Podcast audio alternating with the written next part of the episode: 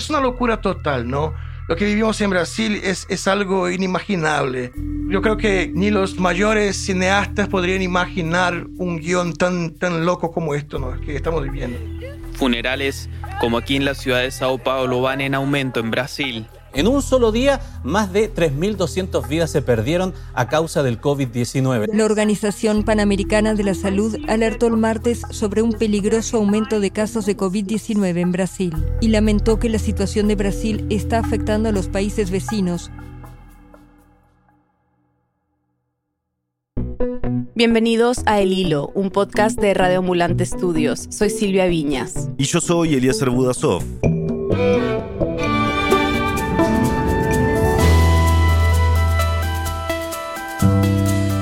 La gestión del presidente Jair Bolsonaro y las nuevas variantes del coronavirus han creado un escenario catastrófico para Brasil. El país vive su peor momento desde el comienzo de la crisis y se ha convertido en el epicentro mundial de la pandemia. Este mes ha registrado récords alarmantes, más de 3.000 muertos en un día, otro con más de 90.500 casos nuevos en un solo día. Y el país ya pasó las 300.000 muertes, una cifra que solo ha superado Estados Unidos. Esta semana vamos a conocer una comunidad que históricamente ha sufrido la negligencia del Estado brasileño y que ahora lucha por ser vista en medio de la crisis sanitaria que atraviesa el país. Y luego, ¿qué puede significar el caos sanitario de Brasil para la región? Es 26 de marzo de 2021.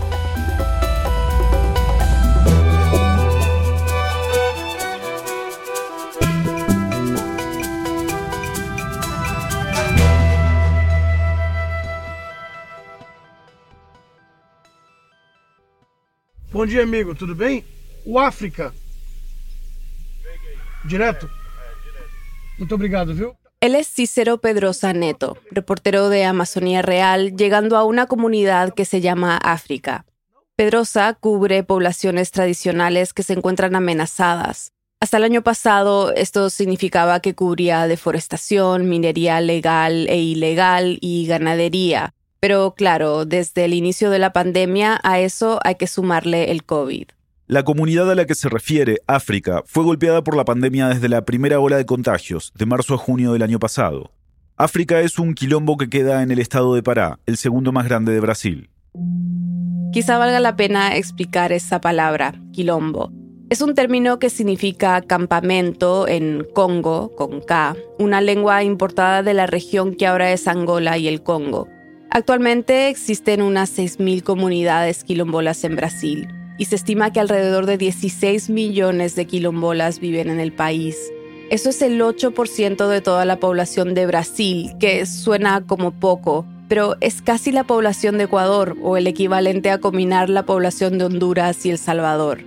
Se puede decir que los quilombolas son herederos directos de los negros esclavizados que huyeron del sistema colonial portugués y que formaron comunidades en los bosques, riberas y cerca del Atlántico, en diferentes partes de Brasil.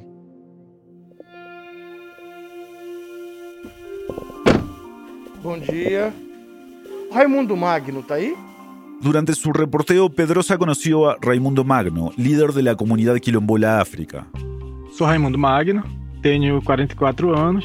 Bueno, Raimundo es uno de los líderes quilombolas más importantes de la Amazonía, especialmente en el estado de Pará, donde vive. Conocí a Magno hace tres años, pero antes había escuchado mucho sobre él y sobre su lucha por los derechos de las poblaciones quilombolas.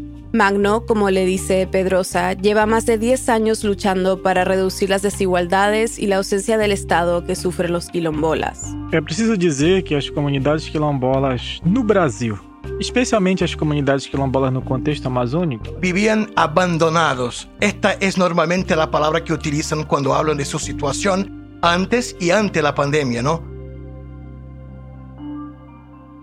Ahora, hay un detalle que vale la pena notar. Si se están imaginando comunidades idílicas en la selva amazónica, tienen que reformular esa idea. La Amazonía brasileña está cada vez más industrializada y muchas veces las fábricas y proyectos se construyen al lado de los quilombos. En Pará, por ejemplo, están dos de las más grandes productoras de aluminio del mundo, y vivir al lado de estas industrias por décadas ha causado que muchos quilombolas padezcan enfermedades respiratorias asociadas con la exposición a metales pesados, algo que los pone en riesgo si se contagian de COVID. o Brasil é isso, infelizmente, o Brasil tem sido isso. E eu preciso dizer também que isso independe de governo. Me dijo que la falta de asistencia a las comunidades quilombolas no es nada nuevo y que siempre se ha notado en todos los gobiernos, incluidos los más progresistas. Para él, es como si los gobiernos conspiraran para la desaparición de las poblaciones quilombolas. Eu fui quilombola Eldorado Paulista. Olha, Lo que escuchan es un video donde aparece el presidente Jair Bolsonaro dando un discurso en Río de Janeiro durante su campaña en 2017. o, o afrodescendente mais leve lá pesava sete arrobas. Está parado en un escenario y el público se ríe mientras él dice, he estado en un quilombo. El afrodescendiente más flaco pesaba siete arrobas. Eso es una medida que se usa para pesar el ganado. Não fazem nada. Eu acho que nem para procriadores serve mais. No hacen nada, dice Bolsonaro, ya ni siquiera sirven para procrear. Y también añade que, de ser elegido presidente, recortaría los fondos y los derechos de tierra de las comunidades quilombolas. Então, para nós, é um governo inexistente, por isso eu chamo de desgoverno. Respecto al escenario político actual en Brasil, dice que Brasil vive una falta de gobierno y que para los quilombolas, Bolsonaro es como que una tragedia total. Mas para nós é uma tragédia total. Para os quilombolas, o governo do Bolsonaro é tragédia total. He escuchado de una quilombola que se llama Givânia da Silva, algo muy impresionante y que resume la conducta del Estado brasileño con los quilombolas.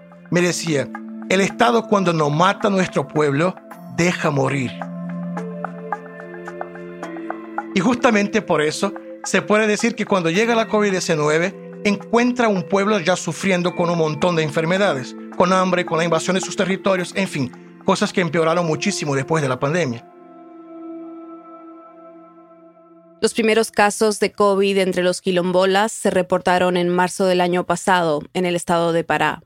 Quando se registra o primeiro caso de Covid no Pará, né? logo em seguida, o primeiro óbito é de uma quilombola de 27 anos. me dijo que la primera muerte registrada entre quilombolas por el COVID-19 fue de una joven de 27 años, y esto asustó mucho a las comunidades. Porque en ese momento se pensaba, equivocadamente, que el virus solo era mortal para los adultos mayores. Isso criou um susto muito grande a ponto das comunidades fazerem o que a gente chamou de barreira sanitária. Entonces, debido a la precaria situación de abandono y vulnerabilidad social y sanitaria de estas comunidades, las organizaciones sociales comenzaron a orientar a los quilombolas a cerrar sus fronteras, impidiendo el movimiento de personas hacia la ciudad y de la ciudad hacia las comunidades. Y lo hicieron de manera improvisada, usando llantas, ramas de árboles y otros objetos para bloquear el acceso a sus comunidades. Magno concentró todas sus fuerzas en traer equipos de protección personal como mascarillas, guantes, alcohol, jabón, etc., pero también comida, ya que uno de los principales problemas provocados por el coronavirus entre los quilombuelas fue el hambre debido a las distancias y dificultades de acceso a las comunidades, así como el aislamiento social. Este aislamiento social que menciona Pedrosa no es nada nuevo para los quilombolas. Históricamente han sido un grupo étnico amenazado y discriminado. Según los científicos, después de los indígenas que viven en aldeas, el grupo más vulnerable de Brasil son los quilombolas. Muchos de ellos viven por debajo de la línea de la pobreza. Tienen poco acceso a la salud o a la educación formal y por ende tampoco a las oportunidades económicas. Y solo 250 asentamientos quilombolas tienen títulos de propiedad de sus tierras. Son comunidades alejadas de las ciudades, con acceso precario históricamente sin asistencia del gobierno, algo que denuncia el racismo estructural del Estado brasileño hacia los negros de manera general y más específicamente hacia los quilombolas, que son herederos directos de la resistencia contra el régimen esclavista. Brasil fue el último país en las Américas en abolir la esclavitud, en 1888.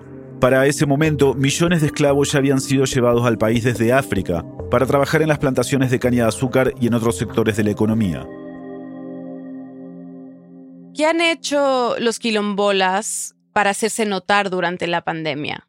Desde el anuncio de la pandemia, los quilombolos y las organizaciones sociales han hecho una carrera contra el tiempo, ya que conocían las condiciones sanitarias en las que se encontraban las comunidades quilombolas. En junio del 2020, el Congreso brasileño aprobó un proyecto de ley que proponía ayuda inmediata para indígenas, quilombolas, ribereños y otros grupos tradicionales en Brasil. Esta ayuda sería en forma de agua potable, comida, insumos básicos, adquisición de ventiladores y puntos de Internet en los pueblos para poder reportar los datos de contagios y muertes al gobierno. Pero este proyecto enviado a Bolsonaro durante la pandemia fue vetado. Entonces, en septiembre del 2020, la CONAC, la Coordinación Nacional de Articulación de Quilombos, junto con cinco partidos opositores al gobierno, fueron al Supremo Tribunal Federal. Exigieron que el gobierno elabore e implemente un plan para combatir los efectos de la pandemia en las comunidades quilombolas. Cinco meses después, el 24 de febrero de este año, la justicia falló a favor de los quilombolas y le dio 30 días al gobierno para desarrollar este plan pero todavía no han presentado nada. Lo único que se inició fue la vacunación de los quilombolas. Y hay un tema importante que a más de un año desde el comienzo de la pandemia aún no se resuelve. Los quilombolas no pueden decir con precisión cuántas personas de sus pueblos fueron infectadas o murieron de COVID-19, porque simplemente no hay pruebas y tampoco el Ministerio de Salud los incluye en los datos oficiales. En estos días oí de un líder quilombola que ni siquiera nos han dado el derecho a contar nuestros muertos. Pero esto es peor aún. Cuando decimos que hay 16 millones de quilombolas en Brasil, el dato es solo una estimación y viene de la CONAC. El Estado nunca ha hecho un censo formal que incluya a los quilombolas. El primero iba a ser en el 2020, pero por la pandemia no se hizo. Y ahora, con la crisis por el coronavirus, Magno y otras organizaciones tuvieron que empezar a registrar los casos de contagio y las muertes por su propia cuenta. Nós percebemos o seguinte: não há estatística por parte do Notaron que el Estado no lo haría y que necesitaban de datos más específicos sobre los impactos de la pandemia en sus territorios. Creo que por el histórico de abandono del Estado ya esperaban que eso iba a pasar. Es importante mencionar que, por ejemplo, en Pará están recibiendo ayuda de un grupo de estudiantes y profesores de la Universidad Federal de Oeste de Pará en el conteo y en la producción de boletines diarios. Lograron reclutar 50 voluntarios para poder levantar estos datos. A ideia era que nós pudéssemos levantar as informações e ir mandando para um banco de dados. Tá? Actualizan los datos todos los días con informaciones recibidas muchas veces vía WhatsApp y al fin de día distribuyen en los grupos de las comunidades de todo el estado. O sea, hacen el conteo de manera autónoma.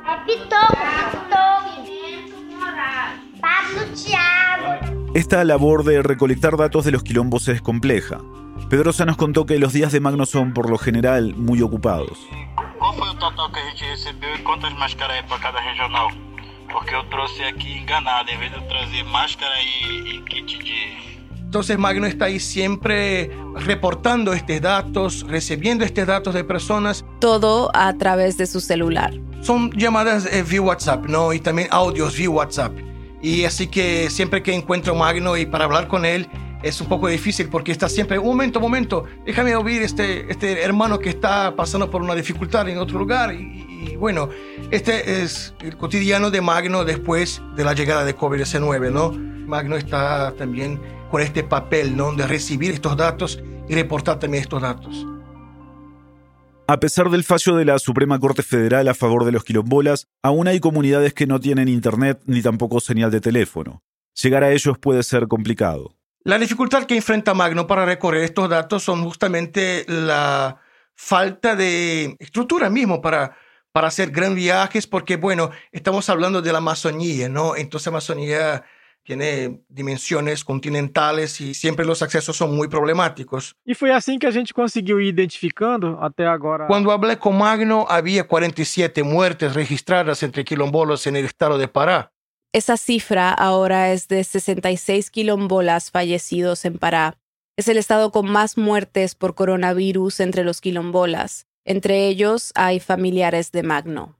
La CONAC ha estado monitoreando el número de contagios y muertes por coronavirus entre los quilombolas en todo el país. Usan datos que entregan los líderes como Magno. Según el conteo más actualizado del 23 de marzo, 5.069 quilombolas se han infectado y 224 han fallecido. Que tal vez suena como poco, pero una representante de la CONAC nos dijo que con toda certeza los casos son muchos más, porque no hay rigor en el conteo y como escuchamos, se hace con muchas limitaciones.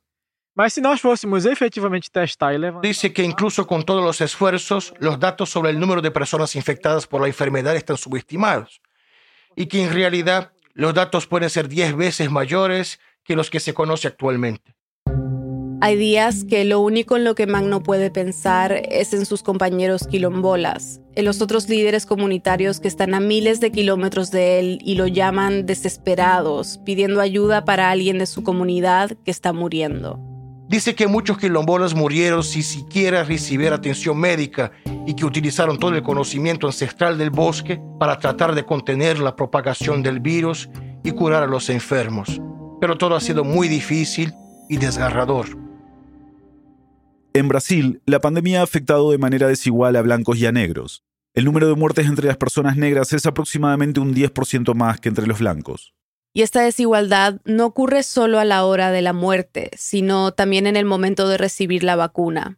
Aunque el Plan Nacional de Inmunización del Ministerio de Salud incluye a las poblaciones negras entre los grupos prioritarios, Agencia Pública reveló que se han vacunado el doble de personas blancas que negras.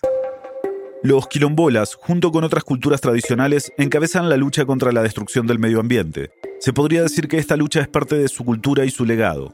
Tradicionalmente son los ancianos quilombolas los que se han encargado de pasar las tradiciones de una generación a otra, pero al ser los más afectados por la enfermedad, su partida física pone en peligro la cultura local. A gente costuma dizer no território quilombola que cada idoso que acaba falecendo é a tua identidade cultural que se vai. Me dijo que el COVID-19 es una amenaza para la identidad cultural de los quilombolas, porque pone en riesgo a los ancianos y otras personas importantes para el mantenimiento y transmisión de los conocimientos tradicionales de su pueblo. Es como si el coronavirus amenazara sus ontologías, la relación sagrada que los quilombolas establecen con la naturaleza y con otras formas de vidas visibles o invisibles. E para nós quilombolas não é isso aqui natureza e eu. Nós somos natureza.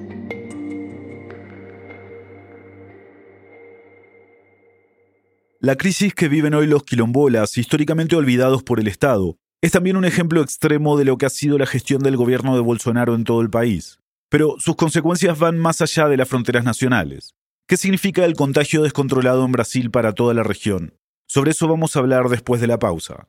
Ya volvemos. Lanzamos este podcast cuando la pandemia apenas comenzaba. Sabíamos que iba a requerir muchísimo trabajo, pero también estábamos seguros de que contextualizar las noticias de la región era más urgente que nunca. Y teníamos razón. Con 50 episodios y miles de oyentes alrededor de todo el mundo, mañana celebramos nuestro primer aniversario. Antes que nada, gracias por escucharnos, por recomendarnos a sus amigos, por seguirnos en redes sociales. En fin, sin ustedes este proyecto no sería posible. Si aún no lo han hecho, nos ayudaría mucho que dejen una reseña del podcast en Apple o en Google. Eso ayuda a que más personas nos descubran y que nuestra comunidad siga creciendo. Gracias otra vez por estar acá y seguimos. Estamos de vuelta en el hilo. Como mencionamos en el segmento anterior, Brasil ahora es el epicentro global de la pandemia. Entonces, para entender la situación actual y qué significa para el resto de Sudamérica, hablamos con ella. Yo soy Silvia Colombo, soy corresponsal de Folha de São Paulo, de Brasil, para América Latina. Estoy basada en Buenos Aires, pero cubro toda la región con viajes y a veces también desde acá. Silvia nos explicó que la situación sanitaria en Brasil empeoró en diciembre, cuando se detectaron nuevas variantes. Una en Río de Janeiro, otra en Manaus, la P1, la P2 y también variantes de afuera, como la de Reino Unido también llegó a Brasil y todo eso. Y de estas variantes, la más preocupante es la de Manaus, de la cual hemos hablado antes aquí en el hilo. Esta variante parece ser más contagiosa. Pero, aparte de eso, tenemos los problemas que ya estaban desde el principio de la pandemia, que es, básicamente no hay una coordinación entre el país y los estados y municipios. El presidente Jair Bolsonaro pasó de ser un negacionista total del virus para ser una persona que sí acepta que el virus existe, pero está en contra de la idea de hacer lockdowns y cualquier medida que pueda afectar la economía y dejó a estados y municipios la responsabilidad de tomar esas medidas. Incluso una decisión que fue respaldada por la Suprema Corte de Brasil, que dio autonomía a los gobernadores y alcaldes para que tomaran las medidas.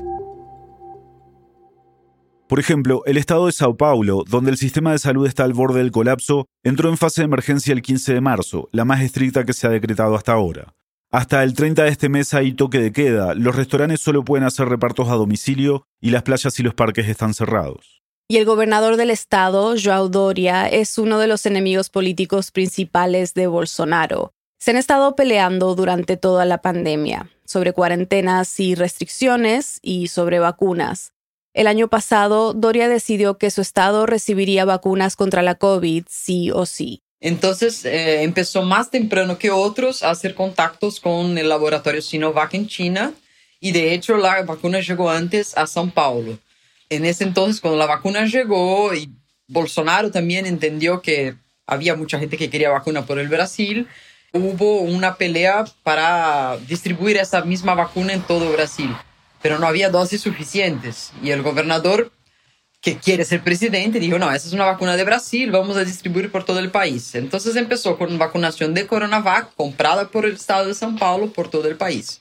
La vacunación claramente se ha politizado y por eso Silvia nos contó que hay muchas dudas en Brasil sobre vacunarse o no. Dudas que por mucho tiempo fueron alentadas por la retórica de Bolsonaro.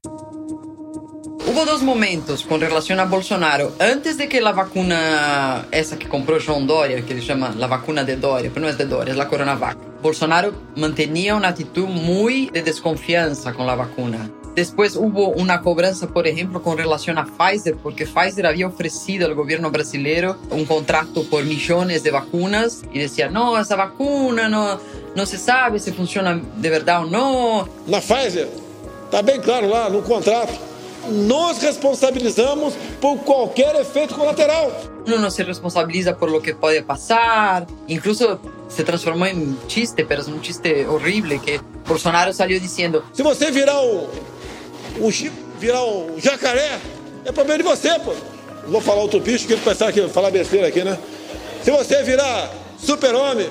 Si mañana uno despierta como un jacaré, o si un hombre despierta y empieza con una, voz de mujer, eh, ellos no tienen nada que ver.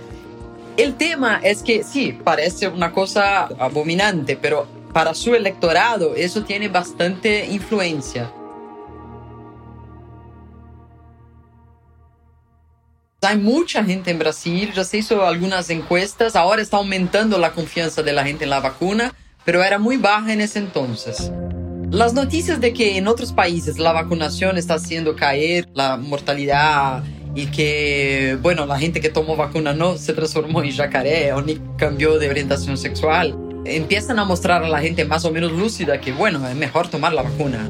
Silvia nos contó que el mismo Bolsonaro empezó a cambiar de tono. Porque le interesa políticamente eso, ¿no? Entonces, bueno, si quieren tomar la vacuna, vamos a comprar las vacunas. Y el gobierno federal está comprando vacunas ahora. Pero él sigue con un discurso muy dubio, muy así, bueno, el que no quiera tomar vacuna está bien. Yo, por ejemplo, hablando de su caso, tuve el virus y si yo tuve el virus ya es una vacuna. Yo ya tive el virus, yo ya tengo anticuerpos, ¿para qué tomar vacuna de nuevo? Que es una cosa que científicamente no tiene ninguna comprobación, pero mucha gente cree en eso.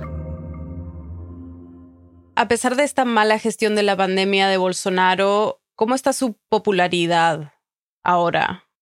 Está bien, bastante bien, porque mucha gente cree en este discurso y les conviene la idea de que no hay que parar la economía. Porque hay que recordar que Brasil es un país que tiene una informalidad muy alta, ¿no? Y hay mucha gente que si no trabaja no come, como en muchas partes de Latinoamérica. Mucha gente que cree en él, cree por razones económicas, hasta finales del año pasado, el Estado dio algunas ayudas económicas, incluyendo un aporte mensual de 600 reales, unos 120 dólares, durante tres meses, para trabajadores del sector informal o desempleados de familias de bajos ingresos. Para gran parte de la población, principalmente en el norte, que es más poblado y tiene más gente carente, más humilde, eso hizo toda la diferencia. Y entonces, en ese entonces su popularidad subió Ahora empezó a bajar un poco porque terminó esa ayuda económica y porque hay otros líderes políticos que parece que están haciendo cosas, como el gobernador de San Paulo y todo eso. Aún así, según la última encuesta de Datafolia, 46% de la población cree que el gobierno de Bolsonaro es eficaz y el 54% que no. O sea, es un país dividido. Pero más allá de Bolsonaro y de la política, Silvia piensa que en Brasil ha hecho falta un cambio en la sociedad para afrontar más seriamente la pandemia. Nunca creo que el chip del brasilero cambió para la idea de que hay que tomar algunos cuidados, como si pasó, no sé, en Ecuador yo vi eso, en, en Chile yo vi eso, sea que la gente no se está aportando a la altura de la seriedad del tema, ¿no? Y aglomeraciones clandestinas y gente en la calle. Es casi como si uno se enterara de que hay una pandemia en Brasil solo cuando llega a su casa y prende la tele, porque en la calle está todo igual. Como corresponsal en América Latina, Silvia viaja bastante por toda la región y ha reportado sobre cómo la crisis en Brasil está afectando a sus vecinos. Lo que ha visto Silvia que se repite en todos los países es el miedo a las variantes brasileñas la nueva variante parece ser mucho más rápida y puede comprometer la vacunación que está ocurriendo en distintos eh, ritmos en los otros países. Incluso la OMS, ¿no? la Organización Mundial de la Salud, ya, ya dijo que hay muchos países en la zona que están avanzando con el tema vacunación, ¿no? como Chile, como Uruguay. Pero si, si Brasil no contiene el virus, no va a servir de nada esta performance ejemplar de Chile, por ejemplo, que ya vacunó como un cuarto de la población. Que Brasil no controle el virus significa que ofrece más posibilidades de que se generen nuevas variantes, que es lo que sucede cuando no se reduce el ritmo de contagio. Chile, por ejemplo, no comparte frontera con Brasil, pero también se ha visto directamente afectado por su crisis. Ahí se detectó también la variante, algunas variantes extranjeras, incluso la de Manaus, que habrá llegado por aire, por alguna otra, porque Chile abrió fronteras, ¿no? Abrió aeropuertos y todo eso. En Chile, el gobierno dio permisos especiales para salir de vacaciones. Y entre los muchos factores que pueden explicar por qué ahora el país está pasando por una nueva ola, el ministro de Salud reconoce que estos permisos de vacaciones jugaron un papel importante. El gobierno ahora ha impuesto nuevas restricciones para los que llegan de Brasil. Desde este sábado 27 de marzo, 16 millones de personas estarán en cuarentena. Eso es más del 80% de la población del país todavía no hay tiempo hábil para que las vacunas estén haciendo efecto. Entonces, sus cálculos, los que trabajan ahí asesorando el gobierno, es que a partir del 15 de abril, cuando 80% de la población de riesgo hayan tomado las dos dosis, ahí sí ellos esperan que empiece a caer, porque tardan como unas dos semanas después de la segunda dosis para impactar en las cifras generales. Uruguay es el otro país de la región que ha estado vacunando más rápido que sus vecinos, pero los contagios allí también van en aumento. Este lunes, el país registró el récord de casos nuevos en un día. Uno de los departamentos con más contagios es Rivera, en la frontera con Brasil. En febrero se detectaron los primeros casos de una de las variantes brasileñas, la P2, la que se encontró en Río, en zonas fronterizas. Y el gobierno informó esta semana que ya hay al menos siete departamentos con la variante de Manaus. Entonces hay mucha preocupación. El gobierno mandó vacunas para proteger a la población en las ciudades limítrofes. Recordemos que Brasil comparte frontera con todos los países de Sudamérica menos Chile y Ecuador. Y detener el flujo entre un país y otro no es fácil, especialmente si las economías de los dos países están tan fuertemente vinculadas, como es el caso de Argentina y Brasil. El tránsito de camiones entre los dos países nunca paró durante toda la, pandemia, aún con las fronteras cerradas en Argentina, o sea que los camiones van y vienen, hay algún control en la frontera, pero no se puede parar esa frontera. Si se para esa frontera, las dos economías se, afectan mucho. Y Argentina, al igual que Chile y Uruguay, está pasando por una situación complicada con la pandemia. En parte por una escasez de vacunas, pero también por lo que unos 50 científicos han llamado un inexplicable flujo turístico con Brasil epidemiólogos aquí en Argentina del CONICET, una institución del gobierno de ciencia y tecnología bastante prestigiosa, mandó una carta al presidente Alberto Fernández pidiendo que cierre ahora la frontera con Brasil y todos los vuelos. Es lo que han hecho Perú y Colombia, con sus fronteras al noreste de Brasil. Y aún así apareció ya en Colombia la variante de Amazonas. Hay casos de muertes en Colombia por la variante de Amazonas. El tema con todas las fronteras es que son muy porosas en Latinoamérica, ¿no? Es por eso incluso que tenemos otros problemas con el contrabando, narcotráfico, todo eso, porque cerrar una frontera nunca es cerrar de verdad. Uno conoce la frontera Colombia-Venezuela y sabe que hay, si está cerrada la puente, el puente, hay trochas donde pasa la gente. Otro país con mucho tránsito de comercio, tanto ilegal como legal, en su frontera con Brasil es Paraguay. Justo estuve hace dos semanas, venía teniendo una performance muy buena y justo entró la cepa brasilera por ahí, por la frontera, y ahora los casos están explotando. Paraguay había logrado mantenerse relativamente estable durante la mayor parte del 2020. El país ya tenía experiencia con crisis sanitarias por haber sufrido varias epidemias de dengue en los últimos años. O sea que usaron un poco el aparato que ya existía para comunicar, para pedir las precauciones y la gente se portó de manera adecuada por gran parte de, la, de los primeros seis meses de la pandemia. Lo que sí hubo a partir de, de, la mitad del año, a, agosto, septiembre, fue la reapertura de negocios, reapertura de shopping centers. Y eventualmente la llegada de las nuevas variantes. Paraguay está pasando por su peor momento de la pandemia, con más de 2.000 casos nuevos al día. Su sistema sanitario está al límite, hay pocos medicamentos y muy pocas vacunas. Y además, Paraguay también está pasando por una crisis política y social, desatada por el manejo de la pandemia. Solo hay un partido fuerte hoy día, que es el Partido Colorado, que gran parte de sus integrantes tiene algún vínculo con hechos de corrupción. Entonces, hay investigaciones sobre, sobre montos que fueron destinados a la salud que desaparecieron. La pandemia, además, ha exacerbado problemas que venían de antes. Un sistema de salud débil, desigualdad, pobreza. Entonces, eh, la población está enojada porque se dio cuenta de que todo el esfuerzo que hizo el año pasado, cerrando su negocio, quedando en casa, para en teoría que hubiera tiempo que el gobierno preparara el país, la verdad no pasó. Y ahora cuando buscan un hospital porque un pariente está enfermo, porque alguien agarró COVID, no solo no están las camas de CTI y los ventiladores, no están analgésicos, están faltando elementos que son necesarios para anestesia, o sea que hay un mercado negro también ahí en Paraguay para comprar esos elementos que son necesarios para una internación normal. Entonces la gente está muy enojada y fue por eso que empezó a salir a la calle.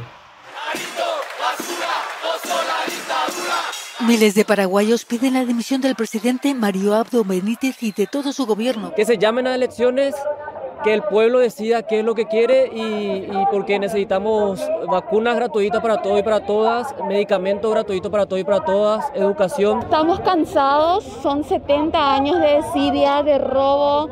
Al grito de que renuncie Abdo y eslóganes como gobierno corrupto, una marea humana se adueñó de las calles. Las protestas comenzaron al principio del mes y no han parado. La mayoría ocurren en la región de Alto Paraná, en la frontera con Brasil, y en Asunción, la capital. Y mientras el país pasa por una crisis sanitaria, social y política, la frontera con Brasil permanece parcialmente abierta después de la presión política de Bolsonaro. Que Bolsonaro haga presión para abrir la frontera es algo fuerte para Abdo.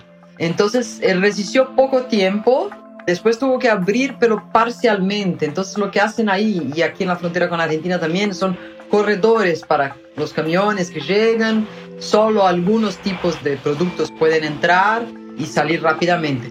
Pero el tema del contrabando es inmenso. Entonces uno no puede contener un virus solo con cerrando oficialmente la frontera, ¿no? Y hay que tener en cuenta que los países que comparten una frontera con Brasil tienen que tomar sus decisiones pensando no solo en el virus, sino también en los impactos económicos. O sea que cortar el comercio con Brasil tiene un impacto muy grande en el PBI, ¿no? Uruguay, por ejemplo, que tiene una industria turística muy grande, depende mucho de brasileños, está pasando por un mal momento y va a perder puntos en el PBI porque no, no van a vacacionar ahí los brasileños ni los argentinos. En cada país impacta de una manera distinta, pero todos son muy dependientes de Brasil económicamente. Y claro, no solo son los países que comparten frontera con Brasil, es la economía más grande de América Latina. Por otro lado, yo señalo que yo no soy tan pesimista porque Brasil es más que un presidente, hay iniciativa privada, hay una sociedad civil, Igual hoy me parece una tragedia y nada justifica lo que está pasando hoy, la cantidad de muertos diarios que estamos teniendo. Esta semana, el Senado brasileño aprobó una moción para pedir ayuda internacional para avanzar en la vacunación. Además, el presidente Bolsonaro anunció la creación de un comité nacional que incluye a los gobernadores y al Congreso para enfrentar la pandemia.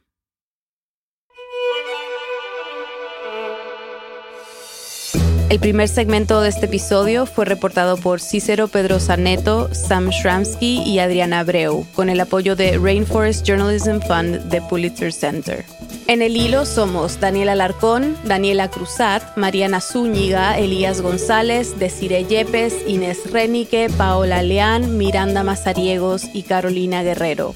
Nuestro tema musical lo compuso Pauchi Sasaki. Parte de la música de este episodio fue compuesta por Remy Lozano.